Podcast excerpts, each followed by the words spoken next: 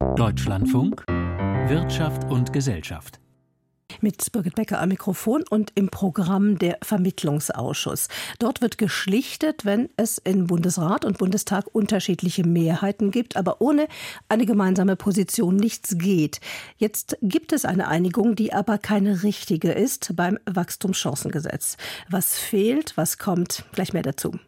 Zum Start aber, es gibt wohl wieder Stillstand. Bei der Lufthansa vielleicht, aber sicher bei Busse und Bahnen. Darüber möchte ich mit Mischa Erhardt sprechen. Ähm, äh, Mischa, es gibt von Verdi eine Warnstreikankündigung für den ÖPNV. Was konkret ist geplant? Also in der kommenden Woche soll es zu äh, weiteren Streiks kommen im öffentlichen Nahverkehr. Von Montag bis Samstag soll das gehen. In den Regionen unterschiedlich. Man muss wissen, das ist fast bundesweit. Bayern ist ausgenommen, weil die haben andere Tarifverträge mit einer anderen Laufzeit. Aber in allen anderen Bundesländern und Kommunen kann es zu Störungen kommen, also zu Arbeitsniederlegungen. Die sollen mindestens dann einen Tag laufen, äh, oft auch mehrtägig, hat die Gewerkschaft angekündigt. Hauptstreiktag ist der Freitag, äh, zusammen mit Fridays for Future. Da ist auch ein Klimastreik Streiktag. Äh, beide unterstützen sich da gegenseitig offenbar. Ähm, und Verdi will da Druck machen in den Verhandlungen über neue Tarifverträge für rund 130 kommunale Verkehrsunternehmen. Äh, Bayern ist, das hatte ich schon gesagt, nicht betroffen, weil dort andere Tarifverträge gelten. Was fordert die Gewerkschaft? Eine höhere Bezahlung und bessere Arbeitsbedingungen, äh, weil sie eben sagen, die Entlastungen sind sehr hoch, auch wegen des Personalmangels. Und die Arbeitgeber hätten kein Entgegenkommen gezeigt. Deswegen jetzt also in der kommenden Woche wieder diese Streiks. Auch ein anderer Tarifkonflikt von Verdi hatte dieser Woche den Flugverkehr bereits massiv gestört. Da geht es um die Verhandlungen mit der Lufthansa über die Löhne für die Bodenbeschäftigten. Heute sind die Verhandlungen in Frankfurt weitergegangen. weitergegangen. Es gibt ein Angebot der Lufthansa, aber wenig Beifall dafür, oder? So ist es. Äh, und da ist die Frage, ist man wirklich weitergekommen? Nein, es ist erstmal nur weitergegangen. Und äh, wenn man sich die beiden Seiten anschaut, dann sind die relativ weit entfernt äh, von der Bewertung der aktuellen Lage. Die Lufthansa sagte, sie hat ein verbesseres Angebot auch heute vorgelegt, das wesentliche Kritikpunkte der Gewerkschaft aufgreife. Das sei ein sehr faires Angebot, sagt Personalvorstand Michael Niggemann. Konkret heißt das erste Lohnerhöhungen schon vorgezogen auf März. Das ist schon besser als das andere Angebot, das vorher galt. Ein halbes Prozent höher ist das jetzige jetzige Angebot bei 10,5 Prozent Lohnsteigerung. Und die Inflationsprämie von 3000 Euro soll schneller kommen. Das sind Details. Aber auf der anderen Seite kritisiert die Gewerkschaft, dass die Laufzeit des Tarifvertrages, der da geplant ist, viel zu lang sei. 28 Monate soll sie betragen. Verdi hatte ursprünglich 12,5 Prozent bei einer Laufzeit von 12 Monaten verlangt. Und so rechnet die Gewerkschaft vor, dass das Angebot der Lufthansa unter 50 Prozent der Gewerkschaftsforderung betrage. Und dem könne man nicht zustimmen. Und während Personalvorstand Niggemann, das zeigt nochmal die Differenz von beiden Seiten, von einem großen Schritt spricht, kontert Verdi, der Lufthansa-Vorstand, bewege sich nur in Trippelschritten. Das heißt, man muss sich wohl auf weitere Streiks einstellen, auch im Flugverkehr. Ja, also definitiv ist das zwar noch nicht klar. Verdi wird nun die Ergebnisse diskutieren, intern mit den Beschäftigten und seinen Mitgliedern. Ähm, aber dabei ist schon eine Richtung relativ deutlich zu erkennen. Äh, ich habe dieses äh, Blatt, Flugblatt quasi äh, für die Mitarbeitenden, habe ich schon gesehen. Da kritisiert Verdi die heutigen Verhandlungen, dass die Kernforderungen überhaupt nicht erfüllt wurden durch das Angebot, ähm, dass vor allem die, die, die Länge der Laufzeit beinhalte unzumutbare Risiken und die Mitarbeiter hätten eben bei der letzten Befragung oder Diskussion schon die Laufzeit vor allem kritisiert und da hätte sich der Vorstand überhaupt nicht äh, bewegt. Und zudem sagt die Gewerkschaft auch, dass die Arbeitgeberseite ziemlich arrogant handle, wenn sie auch nicht einsehen würde, dass die Bodenbeschäftigten schlechter behandelt werden als andere im Konzern. Das Flugblatt endet mit den Worten, jetzt geht's in die Rückkopplung und zum Angebot und wir werden zu weiteren Streiks bereit, wenn ihr es seid. Also das sind relativ klare Aussagen. Mischa Erhard war das zu Arbeitsniederlegungen wahrscheinlich bei Lufthansa und sicher wohl im ÖPNV.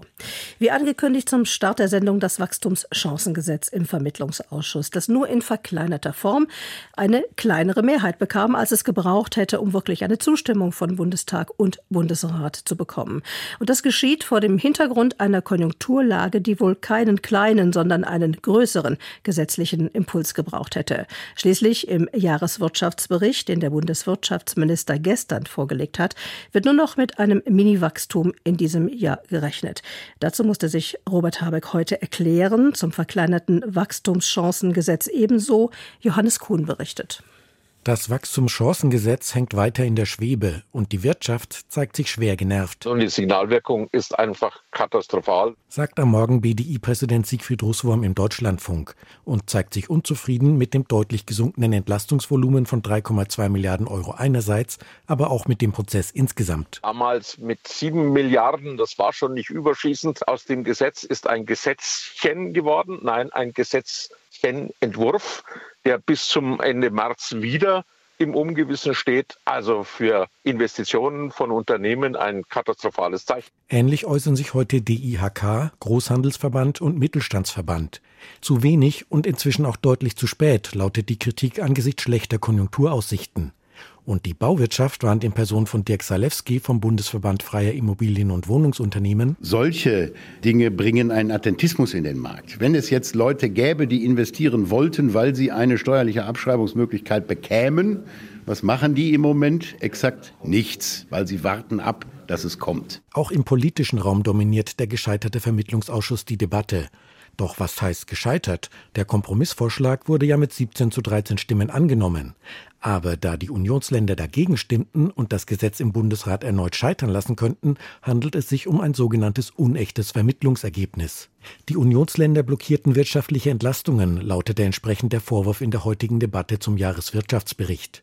Am 22. März, wenn der Bundesrat das geänderte Wachstumschancengesetz auf den Tisch bekommt, müsse die Union zustimmen, fordert FDP-Fraktionschef Christian Dürr. Das Wachstumschancengesetz ist am 17. November letzten Jahres hier von der Mehrheit beschlossen worden. Sie haben jetzt noch vier Wochen Zeit, Ihre Meinung zu ändern und den Weg frei zu machen für die Entlastung der deutschen Unternehmen.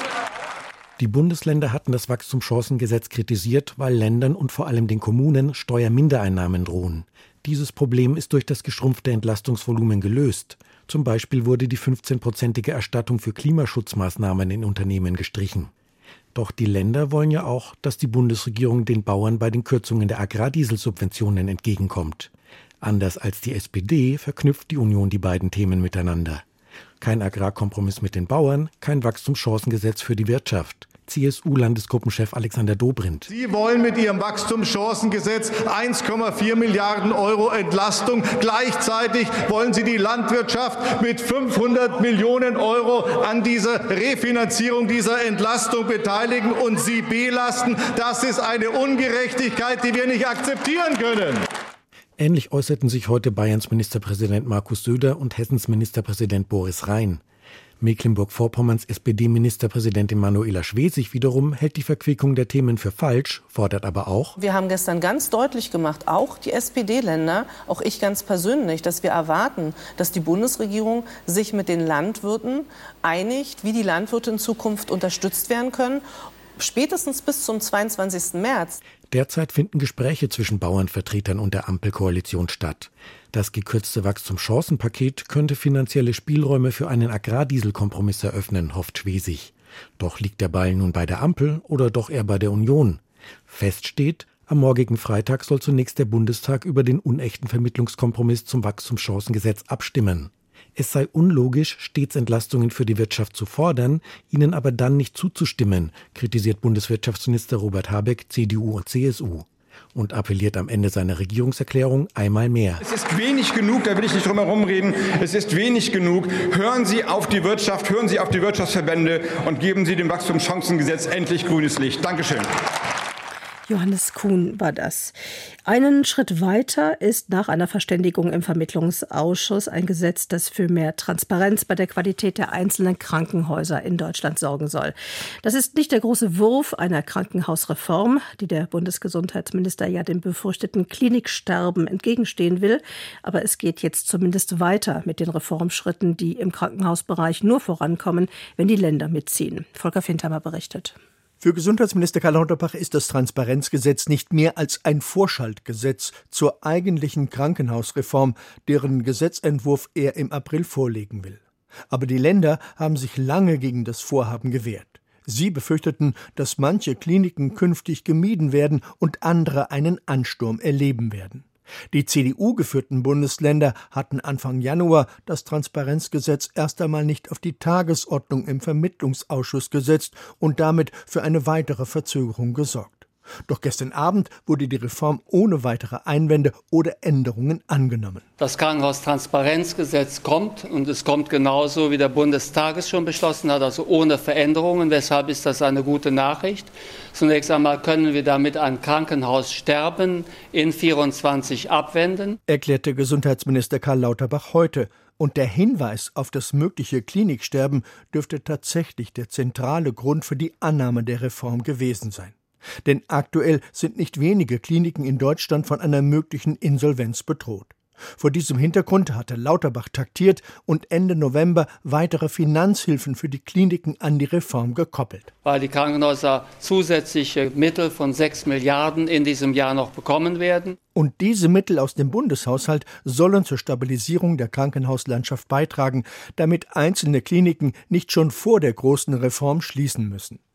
Kern der Transparenzreform ist aber eine bundesweite Übersicht über die Leistungsfähigkeit der Kliniken in Deutschland mit dem Ziel, die Patienten so gut wie möglich auch dahin zu lenken, wo anstehende Behandlungen auch in einer angemessenen Qualität durchgeführt werden. Weil wir durch diese Transparenz aufklären werden, welche Krankenhäuser für welche Eingriffe besonders spezialisiert sind. Das ist eine wichtige Information, insbesondere zum Beispiel für Krebspatienten. So sei etwa bei Brustkrebs die Sterblichkeit um 25 Prozent niedriger, wenn die Behandlung in einer spezialisierten Krankenhauseinrichtung erfolge, betont Lauterbach. Aber das bisherige System der Fallpauschalen habe auch dazu geführt, dass medizinisch schwierige Eingriffe teilweise auch in Kliniken durchgeführt wurden, die nicht unbedingt darauf spezialisiert waren, auch weil sie diese Behandlungen insgesamt nicht so häufig durchgeführt haben. Mit dem geplanten Klinikatlas, der bereits Anfang Mai online gestellt werden wird, soll sich das ändern. Der soll auflisten, welches Krankenhaus sich auf welche Operationen spezialisiert hat und nur wenige Komplikationen ausweist. Das Gesetz ist ein Meilenstein in Richtung unserer großen Krankenhausreform, die wir am 24. April ins Kabinett bringen werden. Gibt sich Karl Lauterbach heute zuversichtlich. Denn mit der Reform, die Lauterbachs Plänen zufolge nicht mehr auf die Zustimmung der Bundesländer angewiesen ist, soll die Kliniklandschaft in Deutschland mittelfristig deutlich umgebaut werden. Statt wie bisher nach dem Motto alles unter einem Dach sollen sich die Kliniken in Deutschland stärker spezialisieren und die Kommunen im Verbund mit den Ländern dafür sorgen, dass innerhalb bestimmter Regionen auch alle notwendigen Versorgungsfälle abgedeckt werden können. Aber nicht mehr in jede Klinik. Das soll und wird auch zu weniger Krankenhäusern in Deutschland führen, betont Lauterbach. Das ist auch ein erklärtes Ziel der Reform, auch um Kosten und Personal zu sparen, das anderswo eingesetzt werden kann. Aber das betrifft seiner Meinung nach eher die Städte und die Ballungszentren, die heute von einer Überversorgung gekennzeichnet seien, während Kliniken in den ländlichen Regionen durch die neuen Finanzierungsstrukturen über die sogenannten Vorhaltepauschalen eher erhalten werden sollen, um die Wege für die Patienten insgesamt noch im Rahmen zu halten. Wir werden dies unter anderem unterstützen durch einen Transformationsfonds von 50 Milliarden Euro über zehn Jahre, den Bund und Länder finanzieren werden sodass wir den Umbau der Krankenhauslandschaft so vornehmen können, dass wir danach eine moderne, in der Qualität bessere und auch wirtschaftlich solidere Krankenhausstruktur haben. Aber ohne weitere finanzielle Mittel von Bund und Ländern wird das nicht zu haben sein. Allein der Spitzenverband der gesetzlichen Krankenkassen mahnt schon an, dass Lauterbach den Finanzierungsanteil des Bundes nicht aus dem Bundeshaushalt, sondern wieder einmal über Beitragsmittel der Versicherten finanzieren will. Der Bericht von Volker Fintermer. Der Europäische Gerichtshof hat in einer Entscheidung einer Frau zu mehr Rente verholfen, die ihre Kinder im europäischen Ausland großgezogen hat. Sie wohnte lange Jahre fünf Kilometer von Aachen entfernt in den Niederlanden und hat, bevor sie ihre Kinder bekam, niemals in die deutsche Rentenkasse eingezahlt. Aber trotzdem, Alena Lagmüller zur EuGH-Entscheidung. Ob man seine Kinder im Inland oder im EU-Ausland aufzieht, darf für die Rente keinen Unterschied machen. Denn EU-Bürger sollen sich frei zwischen den Mitgliedstaaten bewegen können. Nachteile bei der Rente dürfen dadurch nicht entstehen. Das hat der Europäische Gerichtshof auf Vorlage des Landessozialgerichts Nordrhein-Westfalen entschieden. Geklagt hatte eine Frau aus Deutschland, die lange in den Niederlanden gelebt hat. Sie hatte dort auch ihre Kinder aufgezogen, ohne berufstätig zu sein. Später ist sie nach Deutschland zurückgekehrt und hat dann kurzzeitig in die Rentenkasse eingezahlt. Die Erziehungszeit im Ausland muss auf ihren Rentenanspruch angerechnet werden, so der EuGH.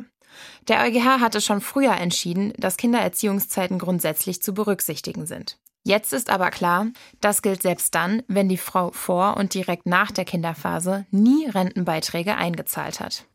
Andrea Larkmüller zur EuGH-Entscheidung über Rente und Kindererziehungszeiten im EU-Ausland. Am 24. Februar ist es zwei Jahre her, dass Russland die Ukraine überfiel mit dem Ergebnis, dass in Russland alle außenpolitischen, dass in Europa alle außenpolitischen Grundüberzeugungen nicht mehr die gleichen waren. Fundamental verändert haben sich seitdem neben den politischen auch die wirtschaftlichen Beziehungen zwischen Europa und Russland. Erst gestern wurde ein neuerliches Sanktionspaket der EU gegen Russland auf den Weg gebracht, aber gleichwohl hat Russlands Wirtschaft die zwei Kriegsjahre bislang robust überstanden robust, aber nicht unbeeinträchtigt. Frank Eichmann berichtet. Russlands Wirtschaft ist geradezu in einer Spitzenverfassung, so vor einigen Tagen Regierungschef Mischustin. Wir sehen positive Veränderungen in jedem Bereich. Es gelang uns, äußere Risiken zu minimieren und die Wirtschaft auf den Weg von stabilem Wachstum zu bringen.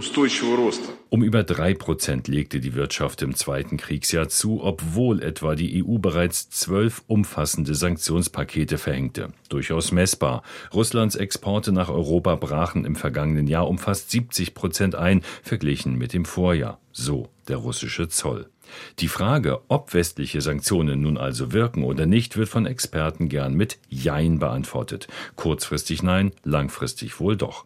Natalia Subarewitsch, Wirtschaftsprofessorin der Moskauer Lomonossow-Universität, präzisiert im Interview. Um ehrlich zu sein, bei elektronischen Produkten, kleinen Chips, funktionieren die Sanktionen nicht. Mir hat jemand aus diesem Bereich gesagt, dass Russland im Jahr 2022 10 bis 15 Prozent mehr Chips Chips importierte als im Jahr zuvor, also vor den Sanktionen. Das geht von Taiwan aus über Hongkong, durch die Emirate, durch Kasachstan. Wo die Sanktionen greifen, das sind all die großen Hightech-Geräte und Anlagen, die China nicht über Lizenz herstellen kann. Turbinen von Siemens und Westinghouse, Flugzeugtriebwerke, bei Ölanlagen oder Bohrtechnik. Die Chinesen können viel, aber sie können nicht alles.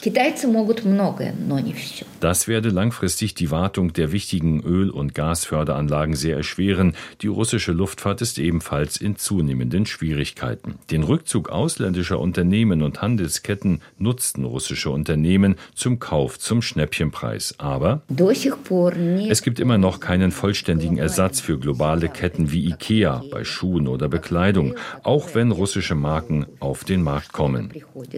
Auch durch die Legalisierung von Grauimporten hat Russlands Regierung dafür gesorgt, dass Verbraucher weiter an eigentlich sanktionierte importierte Güter gelangen. Autos, Kleidung, Kosmetika nur eben etwas teurer durch die zusätzlichen Handelswege. Auch der Krieg hat der Wirtschaft zunächst geholfen durch massive staatliche Investitionen in die Rüstungsindustrie. Knapp ein Drittel des Staatshaushaltes fließt in Militär und Sicherheit.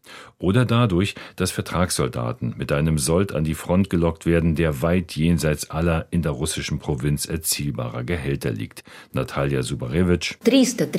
Es gibt definitiv 300 300 bis 350.000 dieser Vertragssoldaten mit umgerechnet rund 2.000 Euro monatlichem Gehalt. Eine Menge Geld für Russland. So haben viele Familien, insbesondere in Kleinstädten und in der Peripherie, eine deutliche Einkommenssteigerung. Männer unterschreiben einen Militärvertrag, weil die Frau es verlangt, um Schulden zu begleichen.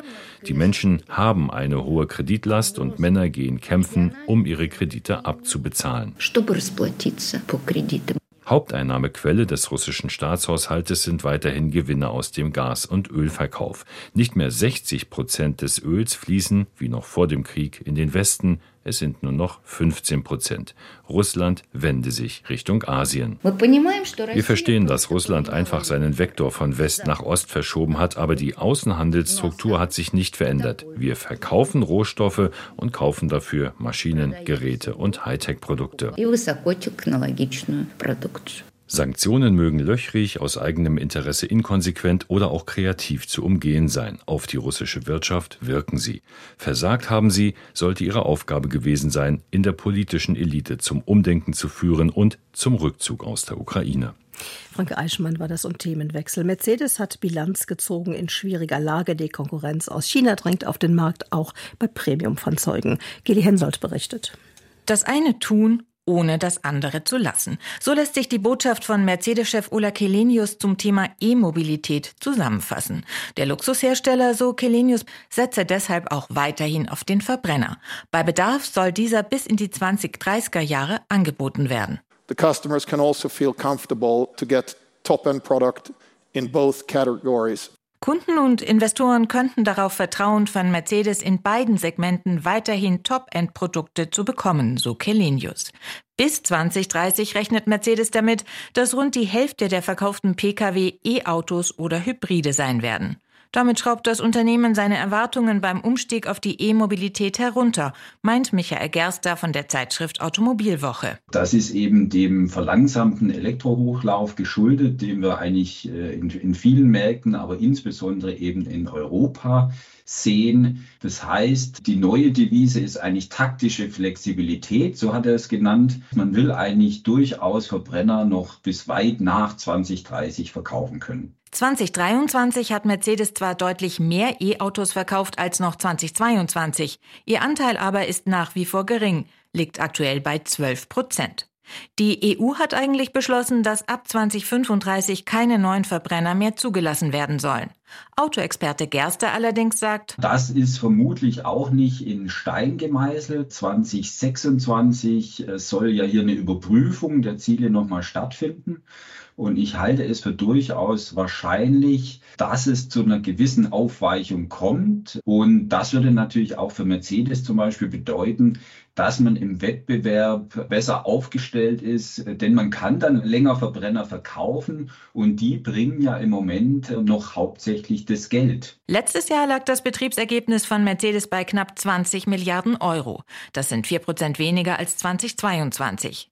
Fürs aktuelle Jahr rechnet Mercedes mit einem Betriebsergebnis leicht unter dem von 2023, auch weil die wirtschaftliche Lage insgesamt und auf den Automobilmärkten außergewöhnlich unsicher sei, hieß es heute. Am langfristigen Ziel einer CO2-freien Mobilität will der Konzern dennoch weiter festhalten, versicherte Kelenius. We are preparing the company for a CO2-free future. Full stop. In den nächsten Jahren will Mercedes deshalb weiterhin viel Geld in die E-Mobilität stecken, in bessere Batterien, die Ladeinfrastruktur und neue E-Autos investieren. Aber klar sei auch, so Kelenius, der Wandel hin zur E-Mobilität verlaufe nicht geradlinig, sondern es gehe auf und ab. Und eine ganze Weile wird der Verbrenner vermutlich auf diesem Weg noch mit dabei sein. Gedi Hensoldt war das und mit Mercedes steuern wir direkt den Börsensaal an, darin Stefan Wolf. Wie kam denn die Mercedes-Bilanz an und wie kam das Aktienrückkaufprogramm an, das Mercedes auch bekannt gemacht hat? Für sieben Milliarden Euro kauft Mercedes eigene Aktien auf. Und die Reaktionen darauf sind eindeutig. Die Aktien steigen um fünfeinhalb Prozent. Das auch, weil äh, äh, Mercedes die Dividende erhöht für die Aktionärinnen und Aktionäre. Und trotz des Aktienrückkaufprogramms ist immer noch genügend Geld in der Kasse übrig, um nötige Investitionen Investitionen zu tätigen. Das hat heute sehr gut eingeschlagen an der Börse.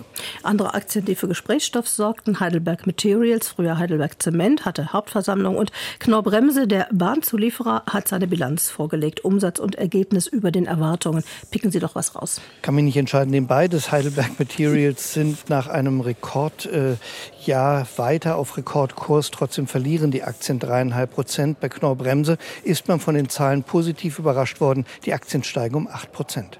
Blicken noch voraus auf BASF. Morgen ist die letzte Bilanzvorlage für Martin Brudermüller als Vorstandsvorsitzender BASF. Ja, in recht schwierigen Zeiten gab es da schon vorab Erwartungen. Ja, die Bilanz liegt ja rudimentär vor. Der Umsatz ist geschrumpft. Äh, geschrumpft. Sie fällt schlechter aus als erwartet. Trotzdem steigen die Aktien leicht an, denn für die Aktionärinnen und Aktionäre Aktionäre zählt vor allen Dingen der Ausblick. Der Aktientag als Ganzes? War geprägt von den Zahlen des US-Chip-Herstellers Nvidia. Ein Rekordquartal hat auch den deutschen Aktienindex auf ein neues Rekordhoch gehievt. Der DAX derzeit mit 260 Punkten im Plus oder anderthalb Prozent besser bei 17.378 Punkten. Blick noch auf Euro, Anleihen und Gold. Am Anleihemarkt gab es heute einen Renditesprung um sechs Basispunkte auf 2,48 Prozent. Der Euro ist etwas teurer als gestern 0,4 Cent, steht bei einem Dollar 0,844 und Gold Gold verliert leicht 4 Dollar auf 2022 Dollar und 75 Cent. Stefan Wolf war das mit dem Börsenbericht. Damit geht Wirtschaft und Gesellschaft zu Ende. Gleich nach den Nachrichten Kultur heute mit Maya Elmenreich. Hier verabschiedet sich Birgit Becker. Danke fürs Zuhören und einen schönen Tag.